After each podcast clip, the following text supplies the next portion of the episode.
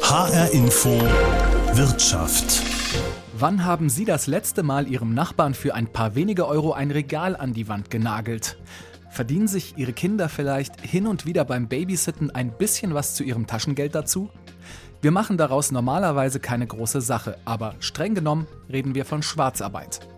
In der Corona-Pandemie arbeiten immer mehr Menschen direkt in die Tasche, am Staat vorbei, ohne irgendwelche Abgaben für das Allgemeinwohl zu zahlen. Das zeigen Berechnungen von Wirtschaftswissenschaftlern. Damit aber noch nicht genug, die finden sogar, das sei gut. Warum? Das klären wir jetzt in HR Info Wirtschaft. Mein Name ist Aidoan Makasci.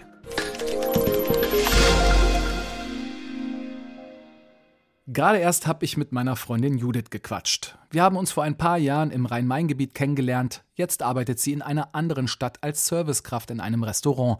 Oder genauer, sie arbeitet nicht mehr. Von der Corona-Pandemie ist kaum eine Branche so getroffen wie die Gastronomie. Auch im aktuellen Lockdown müssen die Läden wieder geschlossen bleiben.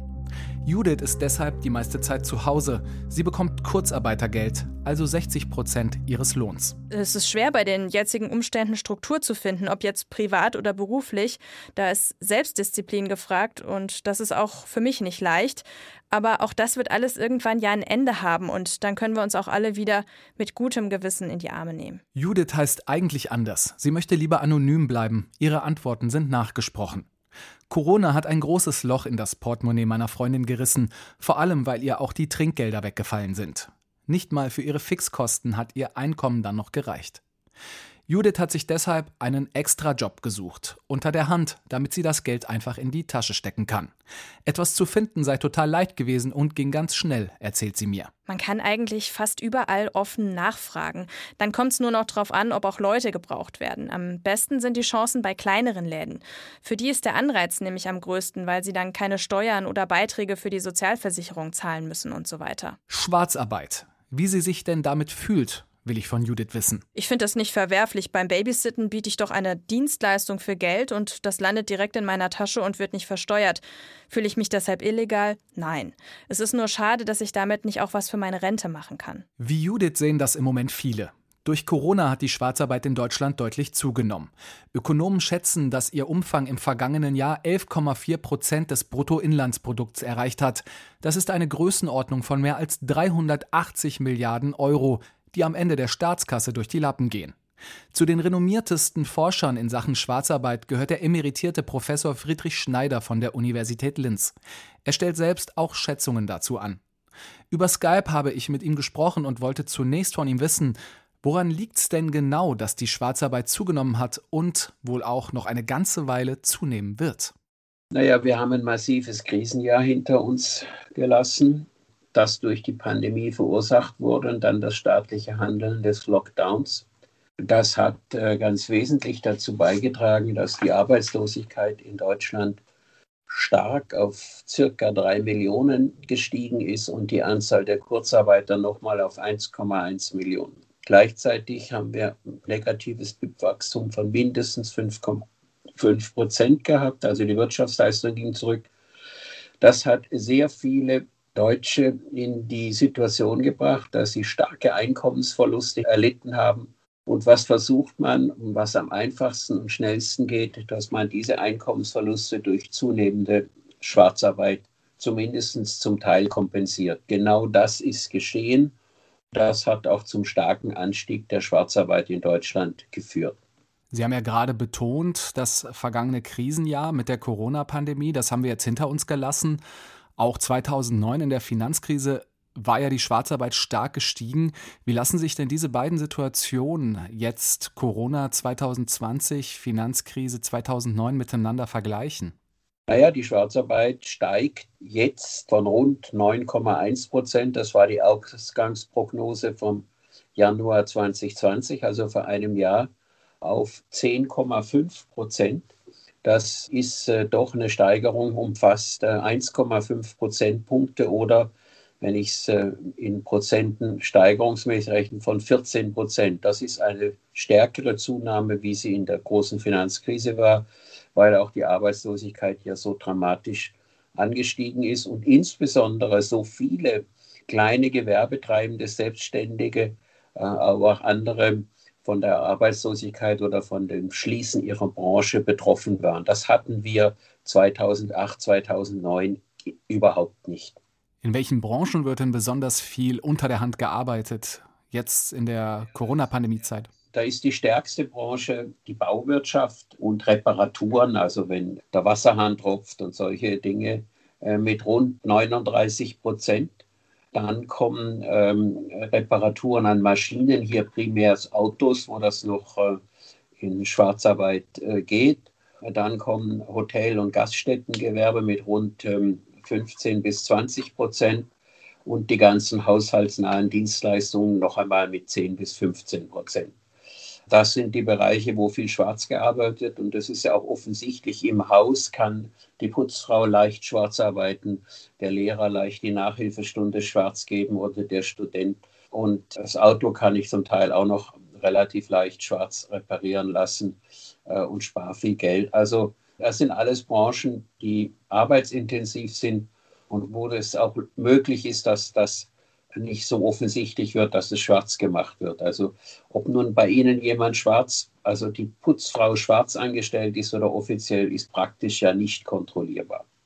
Jetzt sind Sie in Österreich, ich sitze hier in Deutschland. Inwiefern unterscheidet sich denn das Phänomen Schwarzarbeit von Land zu Land? Also wo wird besonders viel gepfuscht, heißt es bei Ihnen in Österreich? Das habe ich gelernt von Ihnen. Fusch ist ein etwas unglückliches Wort, weil das häufig eine genauso hochstehende Arbeitsleistung ist wie in der offiziellen Wirtschaft, denn sonst man nimmt nicht einen Schwarzarbeiter, der dann tatsächlich einen Fusch macht, dann nimmt man ihn nicht mehr. Also Österreich und Deutschland sind die Länder, die im untersten Drittel der Schwarzarbeit sind. In Südeuropa, Italien, Spanien, Griechenland wird viel, viel mehr schwarz gearbeitet. Aber auch in Osteuropa, insbesondere Rumänien, Bulgarien, und in Griechenland wird viel, viel mehr schwarz gearbeitet. Da hat die Schwarzarbeit das dreifache Volumen. Das hat mehrere Gründe. Zum einen äh, sind dort die Verdienstmöglichkeiten in der offiziellen Wirtschaft viel schlechter und es wird viel weniger auch bezahlt für Arbeiten am Bau oder sonst wo. Und zum anderen sind die staatlichen Güter und Dienstleistungen viel, viel weniger gut als in Deutschland und Österreich. Wir haben in diesen beiden Ländern ein sehr gutes Schulsystem im Großen und Ganzen eine gute Infrastruktur. Und die Leute sehen das, sie sehen, dass ihr Steuergeld vernünftig äh, eingesetzt wird und das mindert den Anreiz, schwarz zu arbeiten. Jetzt geht durch die Schwarzarbeit dem Staat oder auch den Staaten ja viel Geld flöten. Sie finden aber jetzt gerade in der Krise, so habe ich das gelesen, den Anstieg der Schwarzarbeit gar nicht so schlimm. Warum denn nicht? Ja, generell, das ist eine sehr schwierige Sache. Nützt oder schadet Schwarzarbeit einer Volkswirtschaft? Und jetzt kommen wir noch auf die Krise. Wir haben nun einen starken Anstieg der Schwarzarbeit. Das muss man aber sehen. Alles schwarz verdiente Geld wird mehr oder weniger zu mindestens 80 Prozent oder noch mehr sofort wieder in der offiziellen Wirtschaft ausgegeben. Also die Schwarzarbeit ist ein ganz wesentlicher Puffer, dass die Rezession nicht noch viel stärker ausfällt. Denn die Leute verwenden das schwarz verdiente Geld für den Wochenendeinkauf, für andere kleine Anschaffungen. Sofern fließt das zusätzlich verdiente Geld sofort wieder in den Wirtschaftskreislauf. Natürlich ist der große Verlierer der Staat und hier insbesondere die Sozialversicherungsträger, die natürlich ähm, Einnahmenausfälle haben und die zusätzliche Unfälle beim Schwarzarbeiten auch für die dann die Krankenkosten andere aufkommen müssen. Aber bei den Steuerausfällen gewinnt der Staat zumindest durch die Mehrwertsteuer, wenn auch letzten Jahr etwas reduziert war, ein Teil der Einnahmen wieder zurück. Aber die Wirtschaft äh, im Großen und Ganzen profitiert eher von Schwarzarbeit, weil dieses Geld in den Kreislauf zurückfließt und zumindest äh, den Konsum belebt. HR Info Wirtschaft. Schwarzarbeit belebt den Konsum. Das ist eine Erkenntnis, die auch bei der Politik angekommen ist. Und vielleicht erklärt sich ja auch so, weshalb die Kontrollen 2020 um 16 Prozent gesunken sind. Das hat das Bundesfinanzministerium in einer Antwort auf eine Anfrage einer grünen Abgeordneten angegeben. Offenbar gibt es in Deutschland aber ohnehin ein Problem mit den Kontrollen, wie eine Recherche des Bayerischen Rundfunks aus dem Sommer zeigt. Guten Morgen. Wir würden dann mit Ihnen einen Personenerfassungsbogen machen. Also wir nehmen Ihre Personalien auf, haben ein paar Fragen zum Arbeitgeber, zur Entlohnung ja. und noch ein paar sonstige Fragen und Dann dauert ungefähr zehn Minuten und dann haben wir es auch schon wieder. Ja, muss er warten. Die Finanzkontrolle Schwarzarbeit, kurz FKS, im Einsatz. Die Münchner Ermittler überprüfen, ob die Arbeitgeber den Mindestlohn zahlen und es geht darum, Schwarzarbeit aufzuspüren. Sieben Ermittler kontrollieren eine U-Bahn-Station. Die Baustelle zieht sich über drei Etagen. Hier sind Dutzende Arbeiter am Werk. Einige verlassen die Baustelle, als sie die Kontrolle bemerken. Nicht jeder der Arbeiter spricht Deutsch. Wohnen Sie mit einer Person zusammen, die vom, von Deutschland, vom Staat noch Geld bekommt? Ja, äh, Ich glaube, Sie haben es nicht richtig verstanden. Ob Sie Ja. mit einer Person zusammenwohnen, die Sozialleistungen bekommt, also die noch Arbeitslosengeld bezieht. ach so zusammen, ja. Ja, ob Sie mit denen zusammen wohnen, mit einer Person. Oder wohnen Sie allein? Äh, Hier in Deutschland. vier Leute. Eigentlich müssen bei solchen Kontrollen vereidigte Dolmetscher dabei sein, wie die obere Zollbehörde die Generalzolldirektion auf BR-Anfrage mitteilt. Hier aber übersetzen Vorgesetzte für Arbeiter. Er soll auch bitte jetzt mal aufschreiben, wie viel er letzten Monat bekommen hat, netto, was er dann am 15. Dezember bekommen hat. Und es gibt noch mehr Probleme bei der FKS. Das stellt der Bundesrechnungshof kurz BRH seit Jahren immer wieder fest. In den neuesten internen Zwischenberichten kritisieren die Rechnungsprüfer Ende 2019, dass die FKS im Jahr 55.000 Arbeitgeberprüfungen schaffen muss. Dies führe zu oberflächlichen Prüfungen. Der BRH spricht sogar von Alibi-Prüfungen.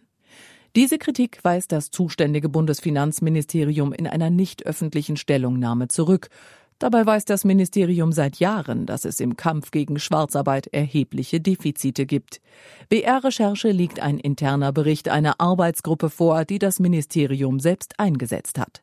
Er stammt schon aus dem Jahr 2013. Darin steht unter anderem, viele Branchen würden kaum kontrolliert und die Prüfeffizienz sei gering. Die Durchführung der Prüfungen selbst wird dadurch bestimmt, dass eine möglichst große Anzahl an Personenkontrollen für die Zielerreichung erfasst werden kann und der notwendige Aufwand gering gehalten wird. BR-Recherche legt den Bericht dem Arbeits- und Wirtschaftssoziologen Professor Gerhard Bosch vor, der über die FKS geforscht hat. Ja, das ist eine schockierende Aussage. Wenn die im Zoll selber getroffen worden ist, dann kennt man das Problem. Nach außen wurde sowas nie gesagt. Und die Prüfeffizienz ist als gering zu beurteilen. Also vernichtende Urteile. Das Bundesfinanzministerium teilt dagegen auf BR-Anfrage mit, die FKS leiste gute Arbeit und werde fortlaufend weiterentwickelt. Oppositionspolitikern im Bundestag reicht das nicht. FDP-Finanzexperte Markus Herbrandt. Ich glaube, wir müssten da nochmal auf den Knopf drücken und neu anfangen. Wir haben ja nicht die Mindestlohngesetze verabschiedet, damit sie nicht eingehalten werden. Da geht es um Milliarden Einnahmen. Auch linken Fraktionsvize Fabio De Masi attestiert dem Bundesfinanzministerium politisches Versagen und hält eine Reform der Finanzkontrolle Schwarzarbeit für unausweichlich. Der Kampf gegen Schwarzarbeit. Viele Experten sagen, dass der in den vergangenen Jahren in Deutschland vernachlässigt wurde. Und das würde sich jetzt eben rächen, gerade mit Blick auf kriminelle Strukturen, die zuletzt gewachsen sind. Dabei sind die verantwortlichen Finanzminister nie müde geworden, sich zumindest verbal vehement gegen Schwarzarbeit einzusetzen. Etwa Olaf Scholz bei einem Besuch in Frankfurt im Frühjahr 2019 vor Corona. Illegale Beschäftigung und Schwarzarbeit stören den rechtlichen und den sozialen Frieden in unserem Land. Aber sie sind auch damit verbunden, dass in ganz, ganz vielen Fällen Arbeitnehmer und Arbeitnehmerinnen sehr schlecht behandelt werden, ausgebeutet werden. Ich bereite gerade vor ein neues Gesetz zur Bekämpfung von illegaler Beschäftigung, Sozialleistungsmissbrauch und Schwarzarbeit, in dem wir die Befugnisse des Zolls massiv ausweiten werden.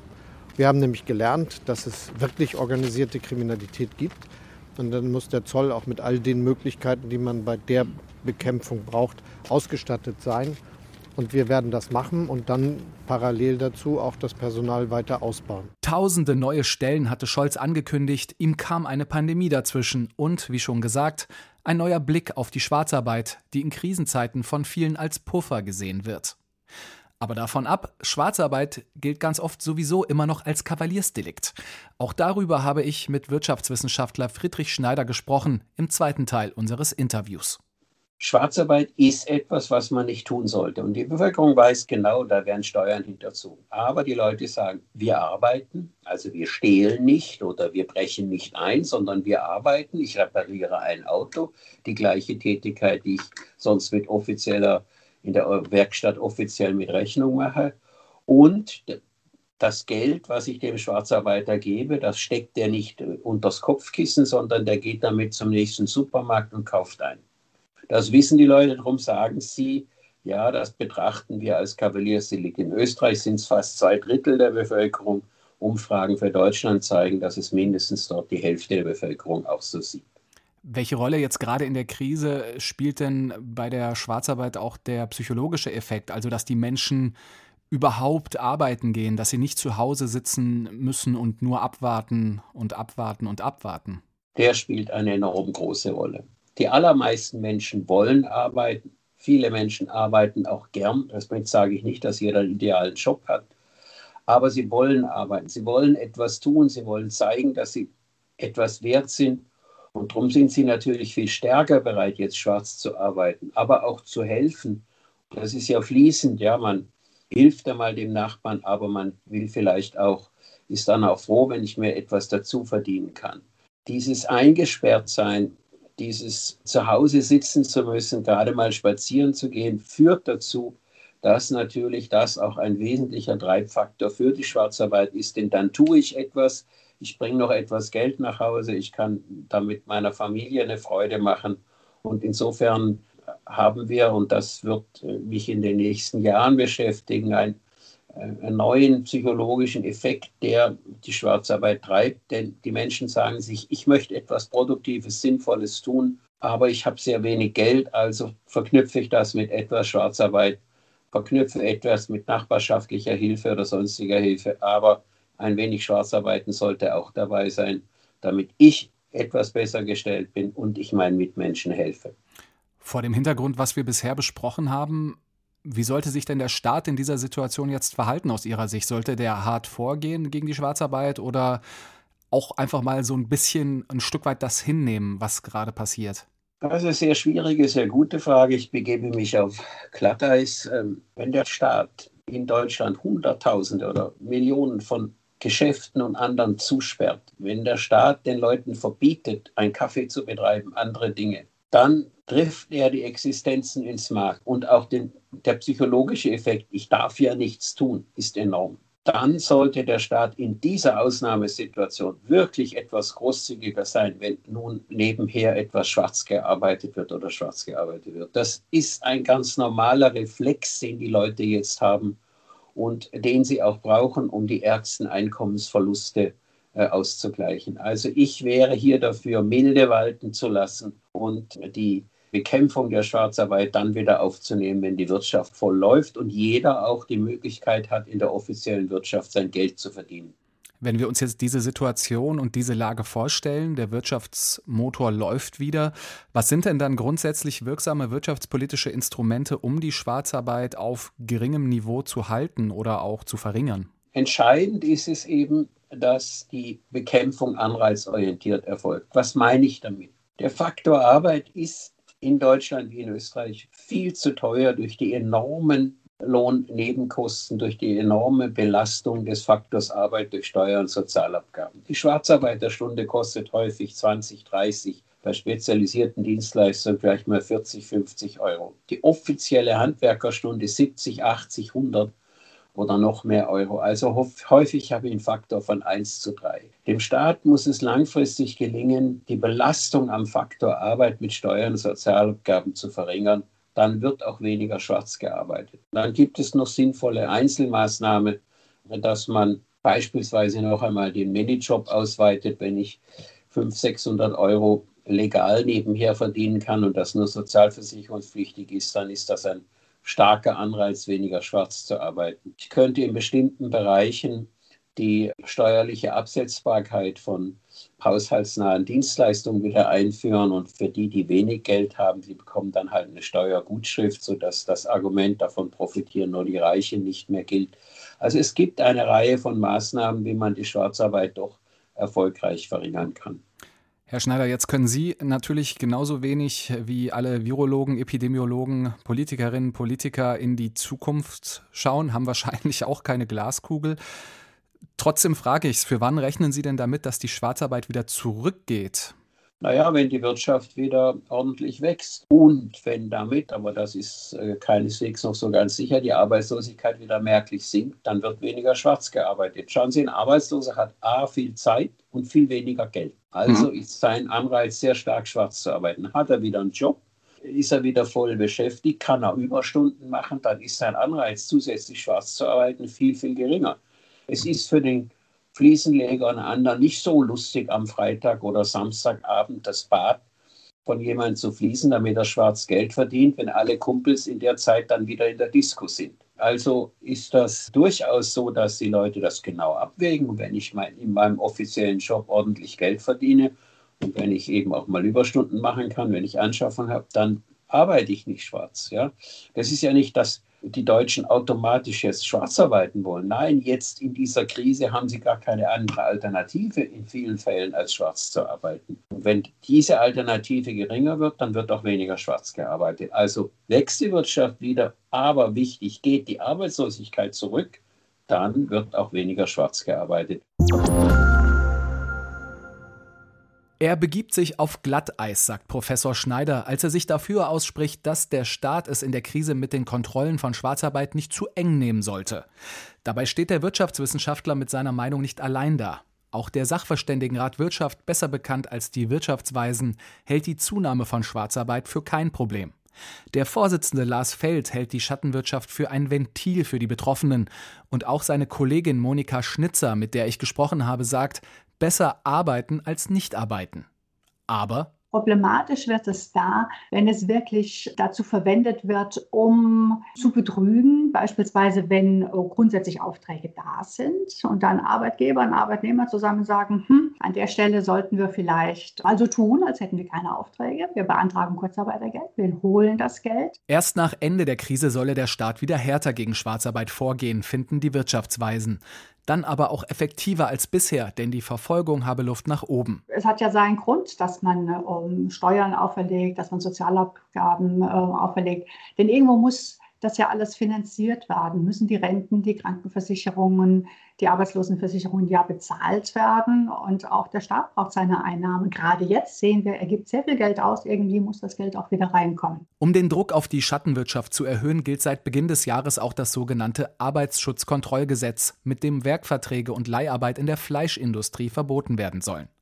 Was sich der Arbeitsminister davon verspricht, Claudia Plass berichtet. Schlechte Arbeitsbedingungen, prekäre Wohnverhältnisse der Beschäftigten. In der Corona-Krise sind die Missstände in der Fleischindustrie erneut ans Licht gekommen. Bundesarbeitsminister Hubertus Heil von der SPD wollte aufräumen in der Branche und legte einen entsprechenden Gesetzentwurf vor, den das Bundeskabinett im Sommer beschloss. Danach aber konnten sich SPD und Union nicht einigen. Nach langem Streit nun haben sich beide Seiten auf schärfere Vorschriften für die Fleischwirtschaft verständigt. Die Ausbeutung von Beschäftigten sei in vielen Fällen zum Geschäft Geschäftsmodell geworden, betonte Heil heute erneut. Das dürfe es nicht geben. Mit dem Arbeitsschutzkontrollgesetz schaffen wir deshalb Recht und Ordnung auf dem Arbeitsmarkt, vor allen Dingen in der Fleischindustrie. Wir stärken den Beschäftigten den Rücken, indem wir für mehr Arbeitsschutz, für mehr Hygiene und für mehr Arbeitnehmerrechte sorgen. In der Fleischwirtschaft sollen beim Kerngeschäft, also beim Schlachten und Zerlegen von Fleisch, künftig nur noch Arbeitnehmer des eigenen Unternehmens eingesetzt werden dürfen. Die Auslagerung von Tätigkeiten in Sub-Sub-Subunternehmen hat zu einem System der organisierten Verantwortungslosigkeit geführt. Deshalb werden Werkverträge ab dem 1. Januar 2021 und Leiharbeit ab dem 1. April 2021 in der Fleischindustrie verboten sein. Kleine Fleischhandwerksbetriebe mit weniger als 50 Beschäftigten sollen von den Regelungen ausgenommen werden, Verkaufspersonal nicht mitgerechnet. Es gehe bei den Vorschriften um die Fleischindustrie, betonte der Vize-Fraktionsvorsitzende der Union, Hermann Gröhe. Und Selbstverpflichtungen der Vergangenheit haben nicht das erreicht, was hier erreicht werden musste. Deswegen muss der Gesetzgeber handeln, neue rechtliche Rahmenbedingungen setzen. Wir tun das. Anders als ursprünglich in dem Gesetzentwurf vorgesehen, sollen nun Ausnahmen für die Leiharbeit gelten. Konkret dürfen Betriebe in der Fleischverarbeitung Leiharbeiter unter bestimmten Bedingungen beschäftigen, zum Beispiel dann, wenn es etwa während der Grillsaison besonders viele Aufträge gibt. Das gilt aber nur befristet und muss tariflich geregelt sein. Das Gesetz sieht auch mehr Arbeitsschutzkontrollen vor. Gröhe betonte. Aber es darf nicht nur im Papier stehen. Deswegen verschärfen wir die Kontrolle. Es wird auch durchgesetzt, was endlich durchgesetzt werden muss. Konkret ist eine Mindestquote für Kontrollen in den Betrieben geplant. Dafür sollen die entsprechenden Aufsichtsbehörden in den Ländern sorgen. Schärfere Regeln soll es auch für die Unterbringung ausländischer Arbeitskräfte geben.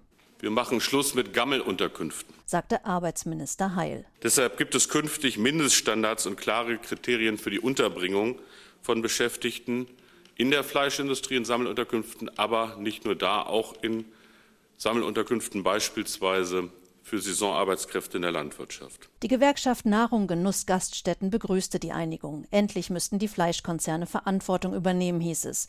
Die Grünen nannten die Einigung gerade noch akzeptabel. Entscheidend sei, dass die Fleischindustrie stark kontrolliert werde, damit das Gesetz auch wirklich durchgesetzt werde. Claudia Plass über das Arbeitsschutzkontrollgesetz. Der Chef der Wirtschaftsweisen Lars Feld hält übrigens wenig von dem Gesetz. Es würde die Arbeitskräfte seiner Meinung nach sogar in die Schwarzarbeit treiben, statt diese zu verhindern.